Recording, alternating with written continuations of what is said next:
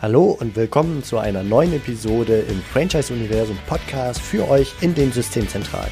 Mein Name ist Steffen Kessler und ich helfe euch, die passenden Menschen zu finden und von euch zu überzeugen, um sie dann zu erfolgreichen und das ist mir wichtig, zufriedenen Franchise-Partnern zu machen.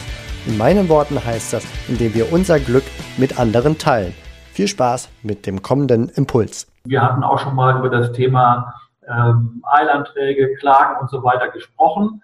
Ähm, da äh, wird Volker Günze gleich noch ein bisschen genaueres sagen. Also aus dem Franchise-Bereich wissen wir halt äh, nicht ganz neu. Also Jannis Eis ähm, hat geklagt, EMS Launch hat geklagt, Fitbox ist jetzt äh, letztendlich dabei. Ähm, auch wenn nicht ganz Franchise, aber der Franchisegeber von Town Country, nicht für Town Country, sondern für ein Waldresort, was er hat, klagt. Ähm, also ich finde das ehrlich gesagt ganz gut, dass ähm, auch in der Franchise-Branche da doch ein bisschen Bewegung ist ähm, was dieses Thema anbetrifft. Und Volker, vielleicht hast du einfach ein, ein Update aus, aus dieser Richtung und was äh, rechtlich ähm, gerade überschaubar darzustellen ist.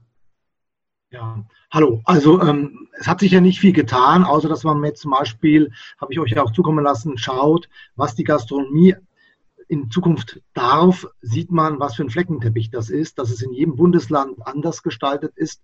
Und hinzu kommt, dass dann noch immer auf die jeweils lokale zuständige Behörde verwiesen wird. Das heißt, der arme Gastronom vor Ort muss dann auch noch schauen, was hat vielleicht meine Behörde vor Ort noch für Besonderheiten beschlossen. Und das ist ja genau dieses Indiz, was wir immer sagen, was auch eben jetzt gerade bei Fitbox erwähnt worden ist, dieser Ansatzpunkt der fehlenden Gleichbehandlung. Ja, das ist halt auch dieses Beispiel, was ich auch schon genannt habe.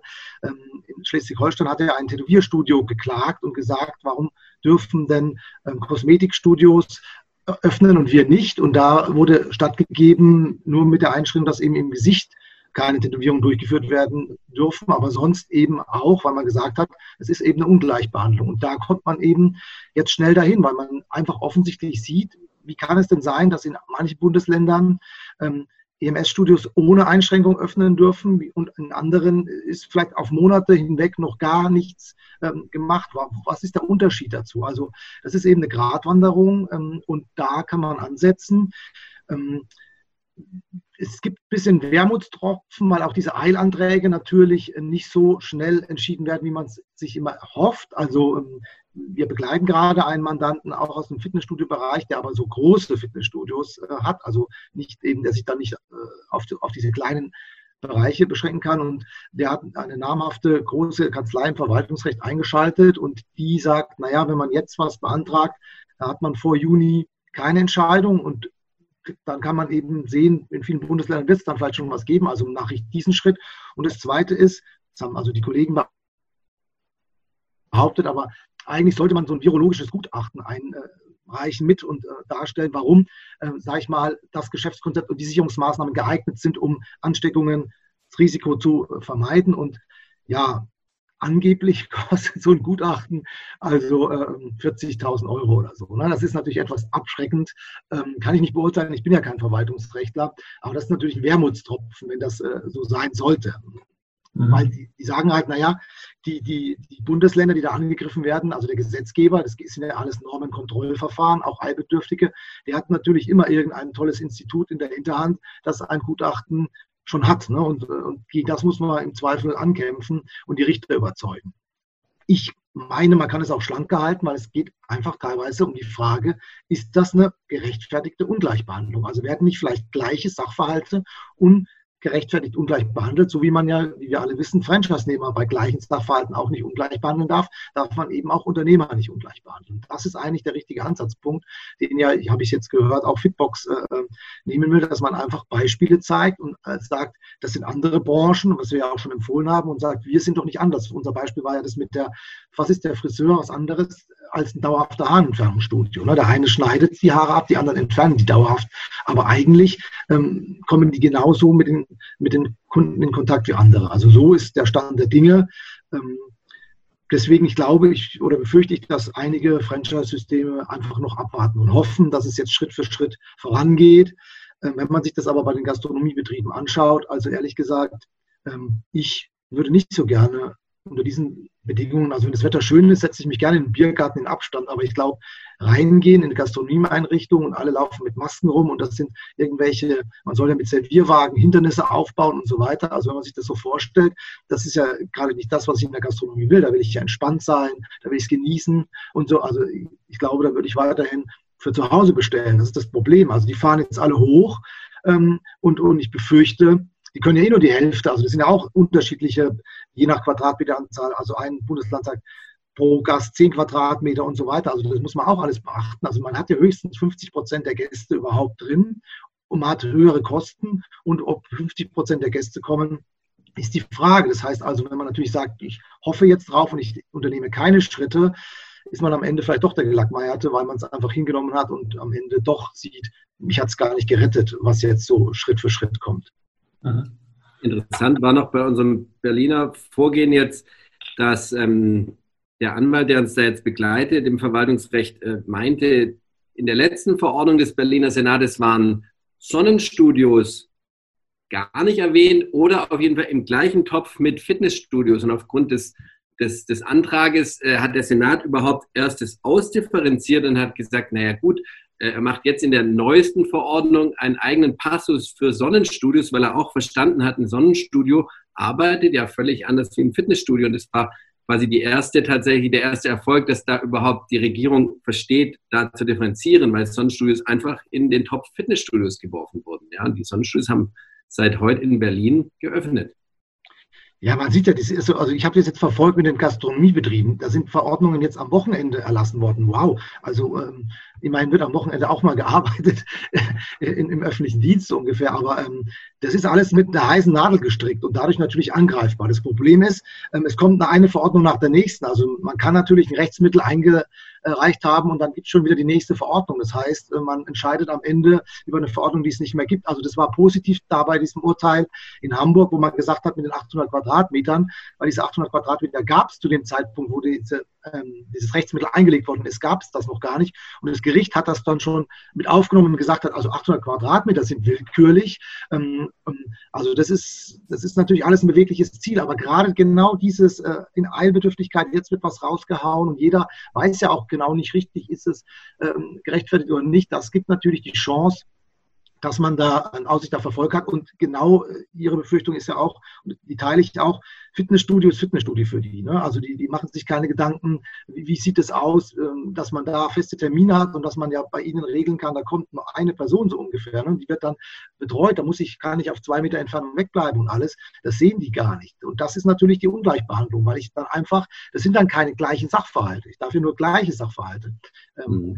ne? also, und das ist das, äh, das, da sehe ich einen Ansatzpunkt vielleicht der Punkt noch ein ähnliches Thema war, wir haben einen Multi-Franchise-Partner in Berlin, der hat jeden Betrieb als eigene GmbH und KKG und der konnte dann, ich glaube, viermal den Corona-Zuschuss tatsächlich ähm, beantragen und auch erhalten.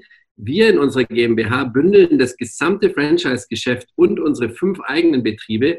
Wir haben den Zuschuss einmal erhalten. Dabei sind unsere Kosten äh, sieben bis achtmal so hoch wie bei diesem Partner, der eben eigene Rechtsentitäten hat, ja. Und wir haben jetzt einfach für die Betriebe zwar unter der gleichen Steuernummer und unter der gleichen GmbH auch den Zuschuss beantragt, weil das auch eigentlich nicht sein kann, dass nur weil es eine eigene Rechtsentität gibt, gibt es dann das Vierfache an Zuschuss. Ähm, ich weiß, wie da die Einschätzung gerade ist. Das ist ja auch sowas von nicht nachvollziehbar und unfair, ja. Hattet ihr das schon mal, Volker, diesen Fall, dass da äh, diese Ungleichbehandlung, äh, so wie Björn das sagt, ja. Ja, also ich meine, wir, wir, wir selber als Kanzlei sind ja auch davon betroffen. Ja. Also wir ärgern uns jetzt, dass wir, äh, wir haben drei Standorte und sind alle zusammen äh, und dadurch haben wir, äh, unser Hauptsitz ist in NRW und dann sind wir über der kritischen Masse von 50 äh, Mitarbeitern, also kriegen keinen Zuschuss. Hätten wir jetzt die Berliner ihr eigenes Süppchen äh, machen lassen und, und, äh, und, dann hätten die zum Beispiel schön ähm, Zuschüsse bekommen. Also das ist einfach, ja, also das sind willkürliche Grenzen, die da gesetzt worden sind. Ähm, und, und Glück oder Pech, ich meine, da kann man auch überlegen, dagegen vorzugehen, weil man natürlich genau angreifen kann und sagen kann, ähm, das ist keine gerechtfertigte ähm, Andersbehandlung. Ja, also das sind ja dann wirklich Zufälle, wie man seine, sein Unternehmen strukturiert hat. Ähm, ob ich ähm, eine Sternsozietät bin oder ob ich alles zusammenlaufe und wo mein Hauptsitz ist. Ja, also wenn wir in Bayern gewesen wären, hätten wir ja bis 100 Mitarbeiter eine Förderung bekommen, einen Zuschuss bekommen und noch mehr. Also das ist einfach natürlich äh, ähm, nicht, nicht nachvollziehbar für viele. Und da könnte man natürlich versuchen, dagegen vorzugehen. Ich meine, der Stress ist ja einfach auch gerade für die Franchise-Systeme deshalb da, weil in allen Bundesländern äh, sind die Franchise-Partner aktiv und ihr als Franchise-Geber müsst das Ganze irgendwie koordinieren, äh, beobachten und so weiter. Also das ist ja auch nochmal eine besondere Herausforderung, muss man ja auch mal sehen. Äh, wenn ich jetzt ein Einzelgastronom bin, dann muss ich mich nur mit meinem einzelnen Standort beschäftigen und ihr müsst euch mal letztendlich gleich mit mit zig Standorten in 16 Bundesländern und dann auch noch unterschiedlichen Landkreisregelungen äh, auseinandersetzen. Ähm, also ja, da habe ich auch noch auch einen Tipp. Ich meine, das geht, es ist leider, also ich finde es super, dass die Franchisegeber, ja, das merken wir jedes Mal beim Chat, wie die sich für ihre Franchise-Nehmer einsetzen und dass sie auch die, die, die Gebührenstunden, obwohl sie eigentlich im Moment ja viel mehr Leistungen erbringen als sonst, das heißt eigentlich das Geld nötiger hätten. Ne? Aber trotzdem ist jeder bereit, mindestens zu Stunden. Manche erlassen sogar die Gebühren, manche erhalten auch keine, wenn es umsatzbezogen ist. Es gibt natürlich auch bei den Franchise-Nehmern immer schwarze Schafe. Also wir erleben es jetzt auch natürlich, dass die sich auch im, im Gastronomiebereich so suffisant zurücklehnen und sagen, ja, wir erwarten jetzt mal, hier die Verordnung soll jetzt irgendwie am 11.05. bei uns in Kraft treten. Bitte, lieber Franchisegeber, sag mir, was wir jetzt machen müssen. Ne? Und das ist für die Franchisegeber, äh, die äh, ganz Deutschland verbreitet sind, schlichtweg nicht machbar. Also ähm, die können nur natürlich ein Konzept erstellen. Die haben sich auch jetzt oftmals dafür, ähm, dafür Sorge getragen, dass, dass Masken geliefert werden oder dass sie bestellt werden können. Aber die können nicht sagen, in dem Bundesland müsst ihr das so und so machen, zumal wie man da ja lesen kann, auch noch die einzelnen zuständigen Behörden. Also es kann ja von Landkreis zu Landkreis, Stadt zu Stadt noch anders sein. Und wenn da der Franchisegeber sagt, so müsst ihr das machen und dann ist alles richtig, dann ist der natürlich in der Haftung. Also das ist äh, natürlich auch gefährlich. Also man kann nur sagen, hier ist mein, ich habe mal jetzt mal ein Konzept entworfen, wie ihr da mal rangehen könnt, aber liebe Franchise-Nehmer, ihr müsst euch natürlich selber auch nochmal darum kümmern, was gibt es bei euch für Besonderheiten. Und ihr könnt mich dann, wenn da was anders ist, gerne anrufen und um euch darum kümmern. Ne? Aber dass manche sich zurücklehnen und sagen, das ist doch eure Aufgabe als Franchisegeber. Also das ist schlichtweg gefährlich natürlich für die Franchisegeber, weil also wenn ich das mir mit der Gastronomie jetzt anschaue und jetzt mit Fitnessstudios wird es auch kommen, da gibt es unterschiedlichste ähm, Voraussetzungen, die ich erfüllen muss. Das kann ich schlichtweg gar nicht leisten als Franchisegeber. Es sei denn, ich habe irgendwie eine, ich habe zehn Mitarbeiter, die äh, alles abtelefonieren und überwachen. Das ist der Wahnsinn. Ähm im Moment ist das Thema Klagen ja äh, immer in Richtung von Gleichbehandlung, früher öffnen und ähnliches. Ähm, was ist dir bekannt oder äh, wie schätzt du das ein? Die Schadensersatzforderungen werden ja wahrscheinlich auch noch irgendwann kommen. Ähm, hast du da schon irgendwas gehört? Also ähm, wenn da schon Klagen eingereicht sind, das wird ja dauern. Also ich habe äh, mal recherchiert und da hieß es, es sind wegen Corona gibt es gerade immerhin schon so 1000 Verfahren oder gab es vor den Verwaltungsgerichten. Das sind natürlich alles Eilverfahren, um jetzt irgendwie äh, Schließungen zu vermeiden oder ähm, haben ja auch gelesen, Versammlungsfreiheit. Das sind also nicht nur Unternehmer, die klagen, sondern auch Bürger. Und damit sind ehrlich gesagt auch die Verwaltungsgerichte, würde ich sagen, ausgelastet. Also wenn wir da von Schadensersatzansprüchen ähm, uns überlegen, das dauert. Ich habe nur gelesen jetzt mit dem nächsten Gesetz, das ja kommen soll, ist ja wieder ein Gesetzentwurf da.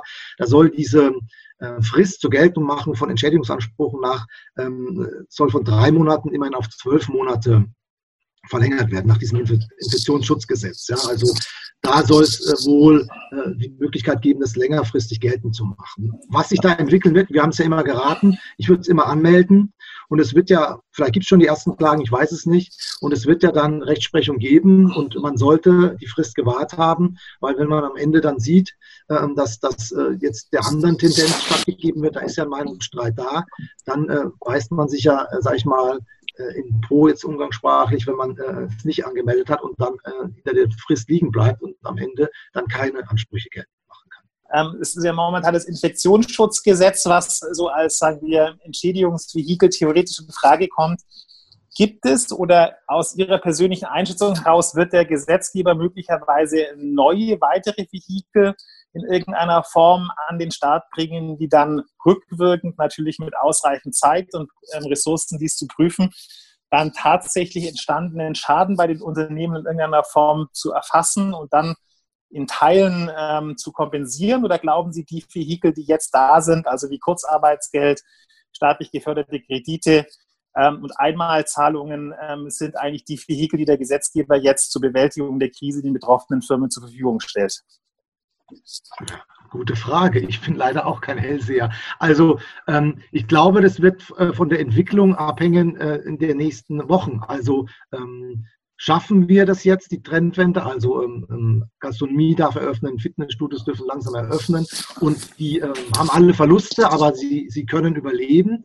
Oder zeichnet es sich ab, dass, ähm, wie es ja auch äh, prognostiziert wird, ein Massensterben doch auftritt, weil ich befürchte eben, äh, dass viele, zum Beispiel die Gastronomiebetriebe, unter diesen Bedingungen einfach nicht, hin, nicht hingehen werden. Und die hatten dann trotzdem jetzt die neuen Kosten. Also ähm, ob, ob da was gemacht wird. Ich ich glaube eher, dass der Staat versuchen wird, mit weiteren so Zuschüssen zu arbeiten, als äh, ähm, hier im Nachhinein an dem Gesetz äh, rumzustricken. Also ähm, er muss es vielleicht auch gar nicht. Also wir müssen dann vielleicht auch abwarten, was die, was die Gerichte sagen. Ne? Das ist ja wirklich die Frage, sind diese Maßnahmen, die jetzt ergriffen worden sind, die präventiv erfolgt oder ähm, zur Gefahrenabwehr ähm, oder, oder eben aufgrund schon ähm, bestehender Erkrankungsfälle? Das ist ja völlig, geht ja ineinander über und da wird man abwarten müssen. Ob da jetzt wirklich so eine gesetzliche Anspruchsgrundlage noch im Nachhinein rückwirkend gemacht wird, boah, weiß ich nicht. Ich weiß gar nicht, ob das überhaupt machbar ist. Das ist wahrscheinlich für den Gesetzgeber auch gar nicht absehbar, sondern ich, ich glaube eher, dass er nochmal, ähm, vielleicht dann jetzt im Mai oder Juni nochmal sagt, es gibt weitere Zuschüsse, weil es ist für ihn auch viel leichter handelbar. Ja? Da muss man es beantragen und dann kann er das ausschütten. Okay, vielen Dank. Das war's für heute von mir hier im Franchise-Universum Podcast. Ich freue mich, wenn für euch ein passender Impuls dabei war und wenn ja, dann leitet ihn gerne an eure Kollegen innerhalb der Systemzentrale weiter und ganz besonders empfehlt sehr gerne diesen Podcast an eure befreundeten Franchisegeber und Franchise-Manager, denn es ist natürlich noch lange nicht jeder in der Podcast-Welt angekommen. Und sehr gerne hinterlasst mir eine nette Bewertung auf iTunes. Das hilft mir, diesen kleinen Nischen-Podcast für die Franchise-Wirtschaft leichter auffindbar zu machen. Ich wünsche euch eine gute Zeit, teilt euer Glück, euer Wissen, euren Erfolg mit euren Franchise-Partnern. In diesem Sinne macht es gut, bis zur nächsten Episode. Ciao.